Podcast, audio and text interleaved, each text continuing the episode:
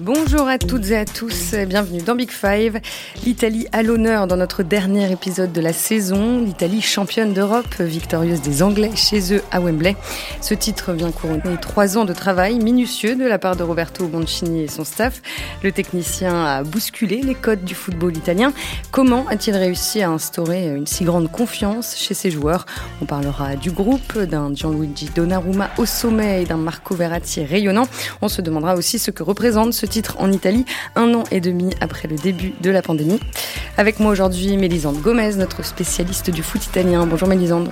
Salut à tous. Et puis Valentin Paoluzzi est en ligne également avec nous, le correspondant de l'équipe à Milan. Bonjour Valentin. Bonjour à toutes et bonjour à tous. Voilà, vous avez le casting et le menu. Maintenant, on peut commencer. Quand il nous a dit de garder en tête l'idée de remporter l'euro, on pensait qu'il était fou. Ces mots sont ceux de Giorgio Chiellini à propos de Roberto Mancini et ils illustrent parfaitement ce qu'a réussi à faire le sélectionneur de 56 ans, emmener au sommet de l'Europe un groupe de joueurs talentueux mais sans grandes individualités, en lui faisant produire un football séduisant, rythmé, audacieux et tout cela trois ans après avoir manqué la Coupe du Monde en Russie. Euh, L'Italie attendait ce titre à l'Euro depuis 1968 et il récompense donc le travail de Roberto Mancini et de son staff. Mélisande, tu nous disais euh, la semaine dernière que c'était lui, la star de la Nationale. Est-ce que euh, finalement ce statut a permis à ses joueurs de traverser euh, cet euro de façon très sereine et de dérouler leur jeu encore plus euh, librement?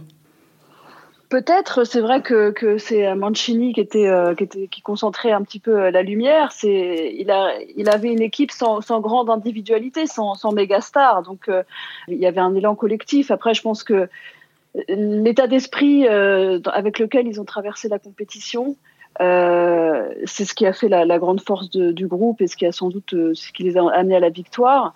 Euh, c'est quelque chose qui a été construit, comme tu le disais, depuis trois ans, depuis qu'il est arrivé, d'un groupe, d'un groupe d'amis pratiquement en fait, d'une espèce de force collective qui se dégageait d'eux. À chaque fois, on avait l'impression, quand on allait à Coverciano, aux conférences de presse, qu'ils étaient juste heureux d'être là, heureux d'être ensemble et effectivement très confiants sur sur leur bonne étoile quoi. Et la, la, pression, ils l'avaient pas tellement puisqu'ils étaient absents de la Coupe du Monde 2018 et que c'était pas eux les favoris de la compétition, euh, mm. contrairement par exemple à l'équipe de France. Mais il y avait des attentes quand même qui, ont grandi au fur et à mesure de, de, la compétition. Je pense que ça les a portés d'être, euh, d'avoir la chance de faire leur, le, tout le premier tour à Rome. Oui, oui ils ont senti, euh, voilà, le retour du public dans les stades. Ils ont senti cette, cette, cette ferveur. Et puis ça les a portés d'être ensemble et de bien s'entendre et d'avoir un groupe vraiment où euh, il n'y a pas de stars et tout le monde était tourné vers le même objectif. Les joueurs avaient très mal vécu, ceux qui étaient là, ils étaient quand même nombreux. Ils avaient très mal vécu l'élimination à la Coupe du Monde 2018. On, mesure peut-être pas nous Français, mais pour les Italiens qui avaient jamais manqué de Coupe du Monde depuis 58, c'était une dévastation. Le euh, San Siro ce soir-là, c'était un stade dévasté. Et, les joueurs ont été profondément blessés. Euh, il y avait, ils, se sont, ils ont eu l'impression un peu de, de, salir ce maillot, euh, un maillot avec quatre étoiles mondiales, le grand maillot de la, de la nationale. Ça se passait super mal avec euh, Ventura. Euh, et il y avait besoin d'un de, de, rebond. Et du coup, tout ça a fait que voilà, ils y sont, ils y sont mm. parvenus. Mais effectivement, Mancini a été euh, le seul, c'était sans doute le seul à y croire quand il est arrivé, très certainement. Ouais. Et, Valentin, euh, dans quelle mesure la, la presse italienne s'est réjouie euh, ces trois dernières années, bon, surtout pendant l'Euro, s'est réjouie de, de, voir la nationale abandonner en partie, euh, ce qui a longtemps fait la force du football italien?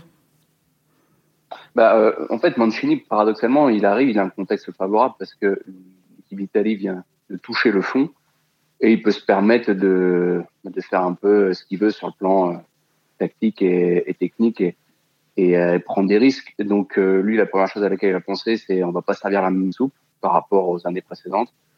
Et, euh, et puis aussi, c'est un entraîneur intelligent dans le sens, ça n'a jamais été un coach dogmatique. Je veux dire, citez-moi le système de jeu favori de Roberto Mancini dans sa carrière d'entraîneur de club.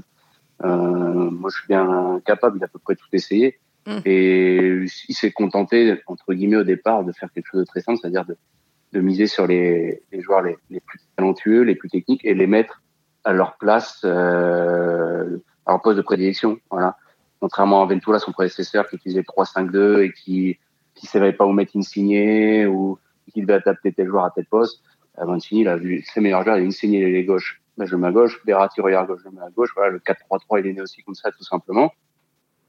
Et puis, euh, et c'était, il y a quelque chose qu'il faut aussi, je pense, préciser concernant Mancini, et ça a joué aussi dans la sérénité de son, du cycle actuel et du groupe, et ça rejaillit sur, sur tout le, toute la sélection, c'est que c'est un coach qui, sa carrière de club, elle peut s'arrêter là. Voilà, il a, il a fait ce qu'il avait à faire. Ça commençait même à tourner en rond.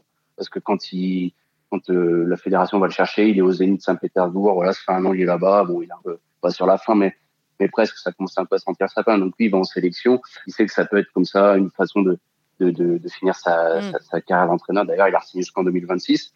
Et euh, ouais, c'est pas comme Conte quand il arrive en 2014, on sait qu'il va pas rester longtemps. Quoi. Il a fait du très bon travail, mais il n'y avait pas de continuité. Avec Mancini, il y a la garantie de la continuité.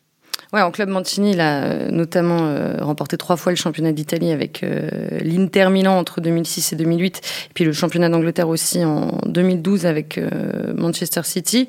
mais Lisande, tu vas dans le sens de, de Valentin. Ce qu'on a vu là ces derniers temps de l'Italie de Mancini n'est pas forcément, enfin n'illustre pas parfaitement tout ce qu'il a produit tout au long de sa carrière. Il y, a quand même, euh, alors effectivement, le 4-3-3, c'est pas un système révolutionnaire, mais il a quand même révolutionné, pour moi, en mon sens, le, foot italien et la culture du foot italien et, cette culture de, défendre euh, les espaces plutôt que de les attaquer. Et ça, euh, ça c'est à mettre à son crédit. Euh, et Verratti étaient déjà là quand Ventura était sélectionneur. Ils n'étaient pas pour autant appelés en sélection. Il a, il a fallu quand même qu'il insuffle des idées de jeu très précises. Alors c'était un joueur euh, offensif, c'est toujours, c'est un entraîneur qui a toujours fait jouer ses équipes quand même. C'était pas, c'est pas un pragmatique euh, à la Max Allegri. C'est quelqu'un qui, aime bien, aime bien le jeu, le foot et, et qui s'est dit euh, dès qu'il est arrivé en fait euh, c'était tout le monde se disait mais il va droit enfin il va aller dans le mur il y a rien. Cette équipe elle a été incapable pendant 180 minutes de mettre un seul but à la Suède.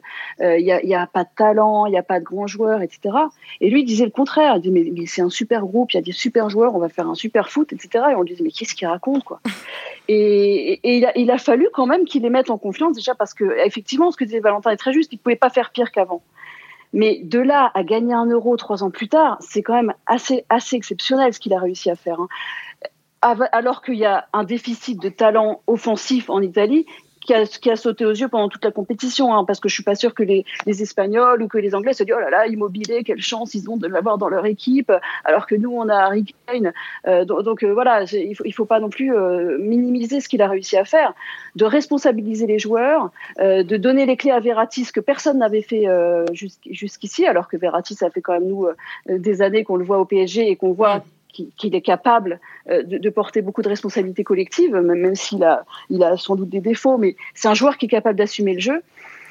Voilà, et ben Mancini il a fait tout ça. Il, a, il, a fait, il a eu cette idée de faire jouer les deux, alors qu'on disait au départ, mais jamais ils vont pouvoir jouer tous les deux ensemble, Jorginho et Verratti, ils vont se marcher sur les pieds, mais c'est pas possible. Mais qui c'est qui va construire Mais par qui ça va passer? Et en fait, ça a super bien marché parce que du coup, ils s'aident beaucoup dans le jeu court. Quand il y en a un qui est pris, l'autre il peut, il peut sortir du pressing, etc.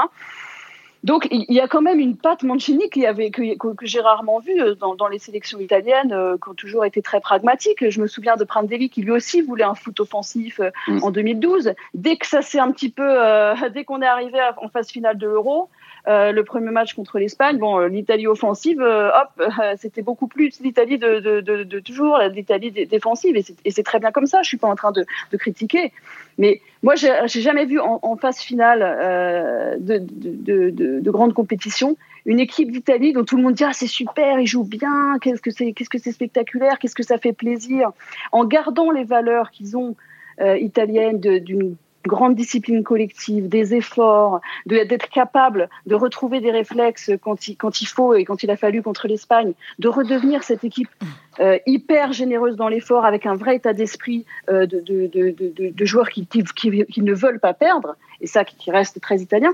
Mais il y avait aussi euh, une équipe qui continue d'attaquer quand elle mène 2-0. Euh, ça, c'est quand même assez rare quand, l'enjeu est aussi fort qu'une phase finale de, de Coupe du Monde. Mm. Et ça, c'est Mancini. Ça, c'est Mancini qui leur a mis ça dans la tête. Valentin?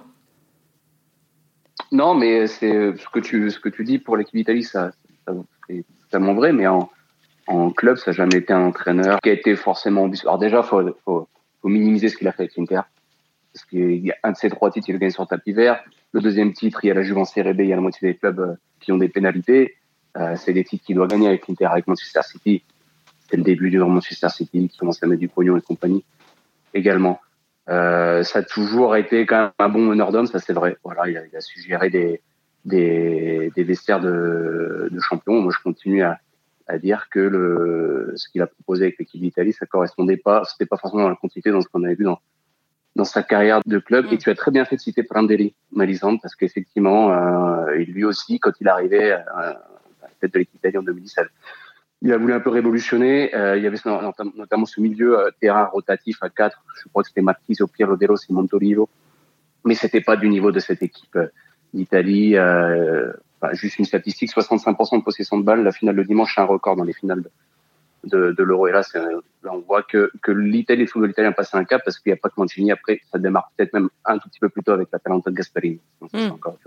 Et l'Italie est l'équipe qui a le plus tiré euh, au but pendant cet Euro, 127 fois, euh, très exactement. Donc ça, ça, va dans le sens de ce que vous dites. Et, euh, et alors justement, après, après la, la victoire contre l'Angleterre, euh, Heynckes, donc figure emblématique du football allemand, a estimé que Roberto Mancini faisait désormais partie de la caste des grands penseurs du foot comme comme Arrigo Sacchi, Johan Cruyff ou Pep Guardiola. Du coup, dans le prolongement de ce qu'on vient de se dire, euh, est-ce que vous pensez que dans 30 ans ou 40 ans, on se souviendra de euh, l'Italie de Mancini euh, au même titre que le Barça de Guardiola, par exemple, pour reprendre ce que disait Jupp Là, je pense que la comparaison est un peu osée parce que il n'y a, pas eu beaucoup d'équipes qui ont, qui ont vraiment révolutionné le jeu. Mancini, il a changé les mentalités italiennes, mais son équipe, elle joue euh, avec des inspirations assez claires de, du, du 4-3-3 de, de, Maurizio Sarri euh, et, et, et, Guardiola. Il y a eu, c'était, c'était, il y avait beaucoup de choses nouvelles euh, tactiquement euh, dans les sorties de balles, euh, dans la recherche de l'homme libre, dans, bon, bref, dans, dans, les, dans, les, triangulations, etc. Que, que Mancini, on s'est pas dit tiens, on n'a jamais vu une équipe jouer comme ça de toute notre vie. Ouais, on n'a jamais vu une équipe italienne jouer comme ça en fait. Voilà, c'était plus ça, une sélection hein, italienne, parce qu'en club, il y a des équipes maintenant en Serie A, il y a des équipes qui jouent très bien, et, et le Napoli euh, de, de Sarri, c'était une équipe hyper spectaculaire, hyper offensive, euh, et voilà, qui allait très vite vers l'avant, un petit peu comme, comme cette sélection-là. Donc, euh, il n'y a pas eu de révolution. le Milan de Saki, le, le, le, le, Grand Ajax le, et le Barça de Guardiola, et ce sont des équipes qui ont marqué l'histoire du jeu parce qu'elles ont proposé quelque chose de nouveau.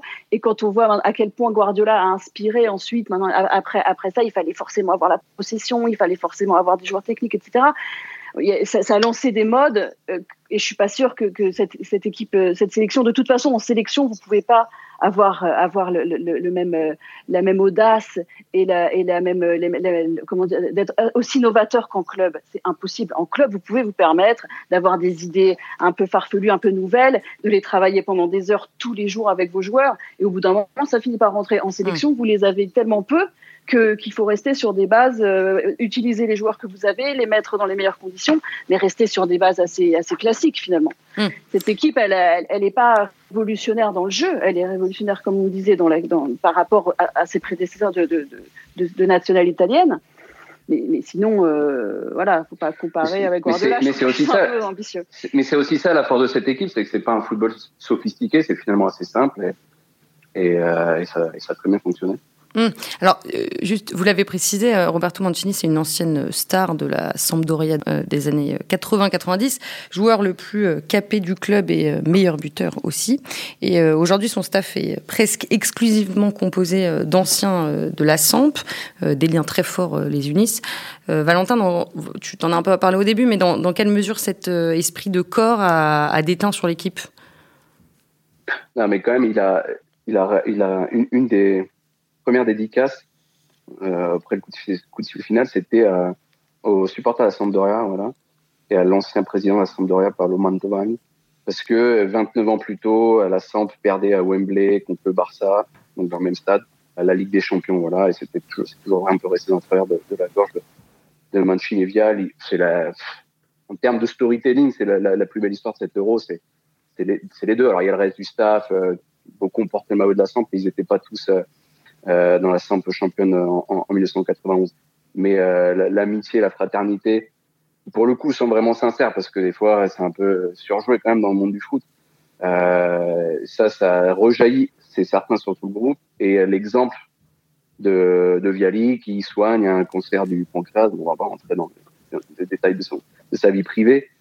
Et, euh, qui est là tous les jours et que les joueurs voient, forcément, c'est, ça a été très inspirant pour, pour tous les joueurs, ça c'est certain. Mélisande, je crois que tu avais écrit un, un papier euh, en particulier sur le duo euh, euh, Mancini-Viali dans, dans le journal, si je ne me trompe pas. Ouais, tout à fait. Ouais. Non, mais c'est vrai que l'histoire est, l'histoire est, très belle euh, et assez émouvante hein, parce que quand même, alors c'est, ça fait un peu cliché, mais, mais ils sont, ils sont, ils sont vraiment amis hein, depuis, depuis qu'ils sont adolescents quasiment, qui sont, qui sont trouvés à la Sampdoria et ils sont restés amis. Et voilà, et Mancini qui, qui a, fait venir euh, Viali dans le staff euh, alors qu'il était euh, déjà gravement malade.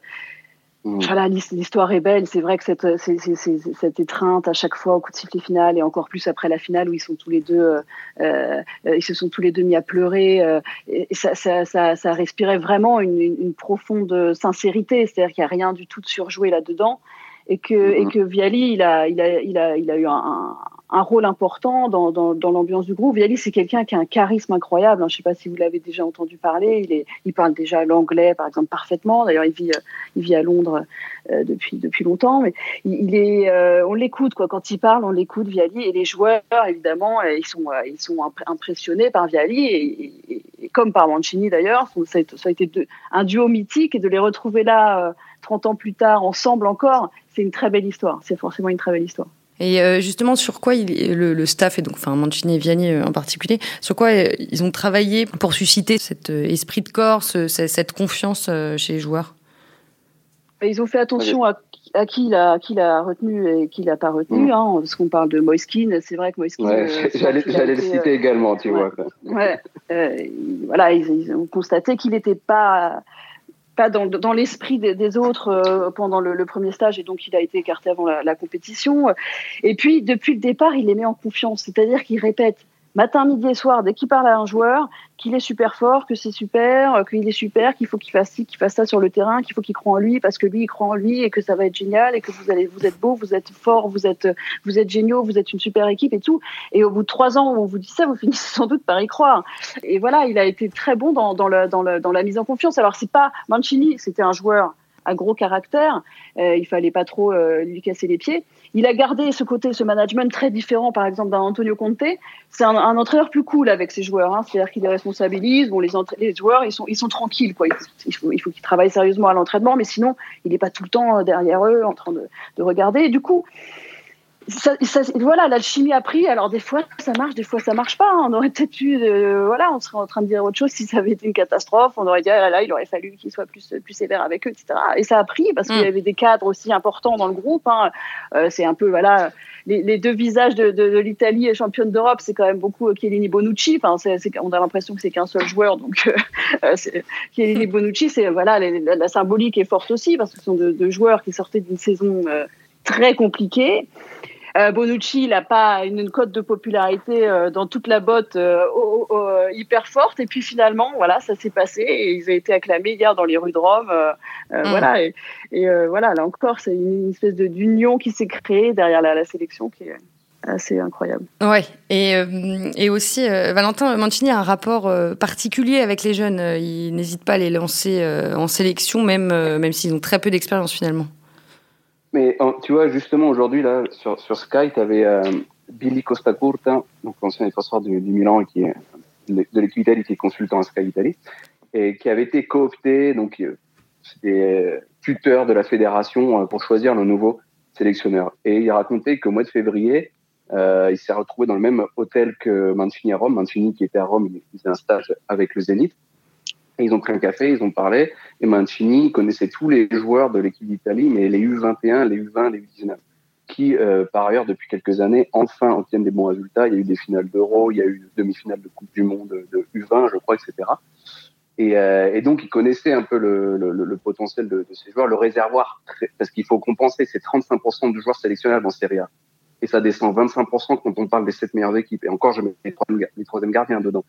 Mm. Et euh, donc, du coup, bah, il n'avait pas beaucoup de choix. C'était aller, euh, il a fait deux choses. Lancer des jeunes euh, qui avaient très peu d'expérience en Serie A, voilà, notamment Zaniolo, c'est le joueur qu'on ressort le plus souvent, et puis il y a aussi Moïse et, euh, faire recours de nouveau, recourir aux Oriundi, c'est-à-dire les Brésiliens désormais lointaines d'origine italienne parce que c'est leurs aïeux ont immigré euh, au 19e siècle. Et, euh, et, voilà, du coup, comment il a réussi aussi à, à puiser et à, et à, composer son, son groupe, qui est un groupe très équilibré. Voilà, c'est vrai, il y a, pour le coup, là, vraiment. Euh, d'ailleurs, les convocations, euh, c'est pour la première fois depuis très longtemps, il n'y avait aucune polémique. Voilà, ils ont mis tout le monde d'accord dans la poste italienne. Et voilà, Mancini était, était très bon. Hum. C'est effectivement assez rare pour être euh, souligné. Euh, oui, L'une des, des, illustrations de, de, cette confiance accordée à la jeunesse, c'est euh, aussi Gianluigi euh, Donnarumma, euh, bon, qui joue depuis longtemps, mais qui, qui n'a quand même que 22 ans. bon, donc le gardien époustouflé. Tout le monde élu meilleur joueur de l'Euro. Mais disons, comment son, son statut dans le vestiaire a évolué au fur et à mesure de la compétition? Dans le vestiaire, je suis pas sûre que son statut ait tant évolué que ça. C'est quelqu'un, euh, la confiance dont on parle, euh, ça fait quand même 34 matchs sans défaite. Hein. Quand vous quand vous perdez jamais, au bout d'un moment, vous prenez confiance en vous aussi. Et, et Mancini l'a installé dès qu'il est arrivé euh, comme gardien numéro un. À l'époque, on se demandait si Sirigu aurait pas une carte à jouer parce que bah, parce qu'il était très bon avec le Torino en Serie A. Et, et voilà, il l'a installé. Il n'y a pas eu de débat. Alors Donnarumma, c'est un gardien très jeune. Euh, donc euh, voilà, donc on a vu, on a tous vu la, la, compétition qu'il a faite. Donc euh, c'est que c'est sa force mentale parce que là, dans, dans ce genre de, match, c'est vraiment dans la tête qu'il faut être euh, garder une tranquillité, euh, garder une sérénité qu'il a qu'il a su garder. Mais c'est un gardien qui reste perfectible, hein, sans pas mal de, d'aspects. On a vu son jeu au pied, on a vu bah, son jeu au pied, hein, clairement. bon contre contre l'Espagne où il y avait vraiment une pression en face, ça a été compliqué. Alors c'est pas grave hein, parce que le jeu au pied ça se travaille. Hein, si vous travaillez tous les jours euh, une heure à l'entraînement votre, votre pied, bah, ça va ça va progresser. Il a une première touche qui est pas toujours très très très sûre et qu'on demande beaucoup maintenant aux gardiens de, jouer au pied et notamment Mancini. D'ailleurs, il a il a il pas peur. Alors ce que fait Donnarumma, c'est qu'il s'écarte un petit peu de son but pour avoir plus de place. Mais là-dessus, il est il est encore perfectible. Il est perfectible dans son placement. Hein. Sur, ces aspects-là, euh, il n'est pas encore au niveau d'un Bouffon par exemple, qui est très fort dans, mm et qui est très fort dans son placement. Après voilà, Donnarumma c'est un gardien qui sort beaucoup. Alors il y a certaines sorties où euh, ça s'est pas joué à grand chose pour qu'il aille au pâquerette et que ça finisse en, en but de gag et tout ça. Mais il est tout jeune et il progresse. C'est surtout un gardien, moi, que depuis, depuis le, début de, de, son intronisation en sélection et même avec le Milan, c'est un gardien qui progresse tout le temps c'est plutôt euh, sur la, marge qui lui reste à, progresser, ça peut être phénoménal. Il est déjà très très fort et il peut être phénoménal. Pour continuer sur euh, Donnarumma, Valentin, comment est perçue euh, son arrivée prochaine au PSG Je te pose la question parce que les, discussions autour de sa prolongation avaient beaucoup fait parler. les supporters du Milan lui reprochaient d'être trop gourmand financièrement et, et certains l'avaient même surnommé Dollaruma. Ouais, oui, oui, ça remonte à sa première prolongation de contrat il y a 4 ans. Ça avait déjà été compliqué. Finalement, il avait prolongé que, que 3 ans. Hein, donc, on savait que le problème allait vite se représenter et ça a été le cas. Pourtant, déjà à l'époque, il était passé de, de multiplier, son, son, salaire par 600. Je crois c'était assez incroyable. Et euh, en fait, euh, Donnarumma, on est un peu surpris en Italie parce qu'on a l'impression qu'en France, on découvre que Donnarumma est fort. Mais euh, Donnarumma, il est fort depuis euh, de trois ans au moins. Ça fait un partie, euh, il fait partie des meilleurs gardiens au monde. C'est juste qu'il n'a pas pu s'illustrer en Ligue des Champions.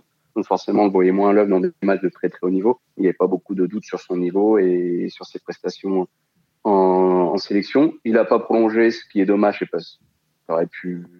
Enfin, c'est un joueur formé au club, donc ça aurait pu être une fameuse bandière, comme on dit ici, c'est un joueur, un symbole, etc. Mais en même temps, il a quand même euh, mangé son pain noir pendant plusieurs années parce que il a, depuis qu'il joue au Milan, c'est une période de vache maigre. Il est pour euh, pas grand chose. Au contraire, il a souvent euh, sauvé les meubles. Et euh, même si le Milan est revenu en Ligue des Champions après sept ans d'absence, il n'y a aucune garantie que le Milan redevienne compétitif sur la durée. Donc on peut comprendre que voilà, les années passent vite et qu'à son âge, il a envie de voilà, d'être dans un club qui, qui, est un prétendant euh, à la victoire, à la Ligue des Champions et, et compagnie. Et, et donc euh, ça là-dessus, il y a, y, a, y a aucun doute sur son choix de de carrière, oui, effectivement, il aurait peut-être pu faire un effort parce que le Milan proposait 8 millions d'euros, il en voulait 10, etc.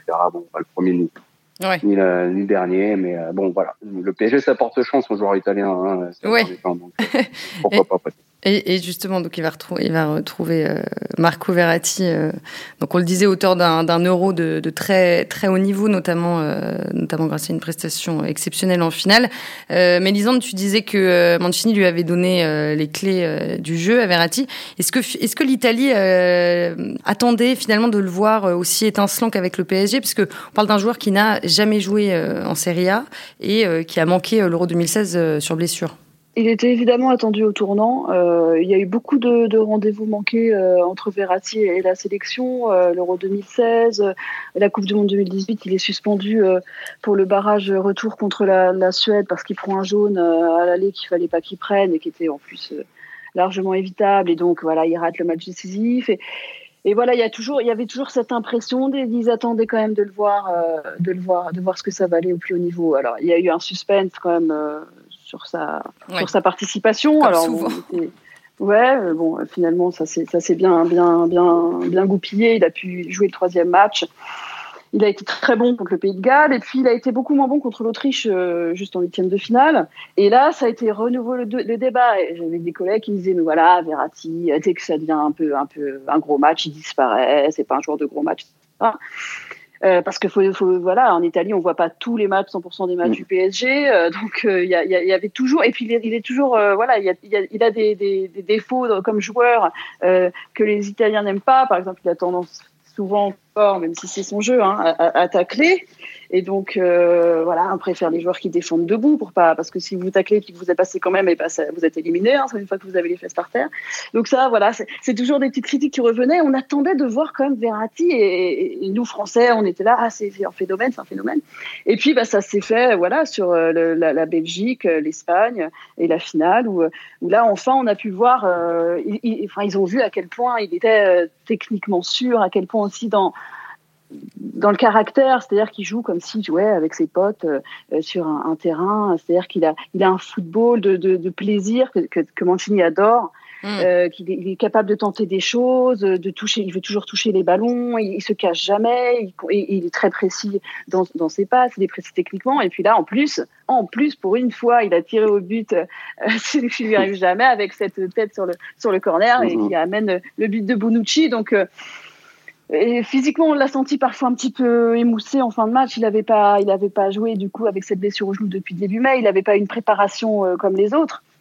Donc il a un peu tiré la langue, il a eu du mal face au pressing espagnol, même si moi j'ai trouvé que c'était un, de ceux qui avait le mieux résisté. Euh, il a eu un peu de mal en début de match en finale parce que c'était très physique en face et il, a, il est monté en puissance, il a fait une très bonne deuxième période.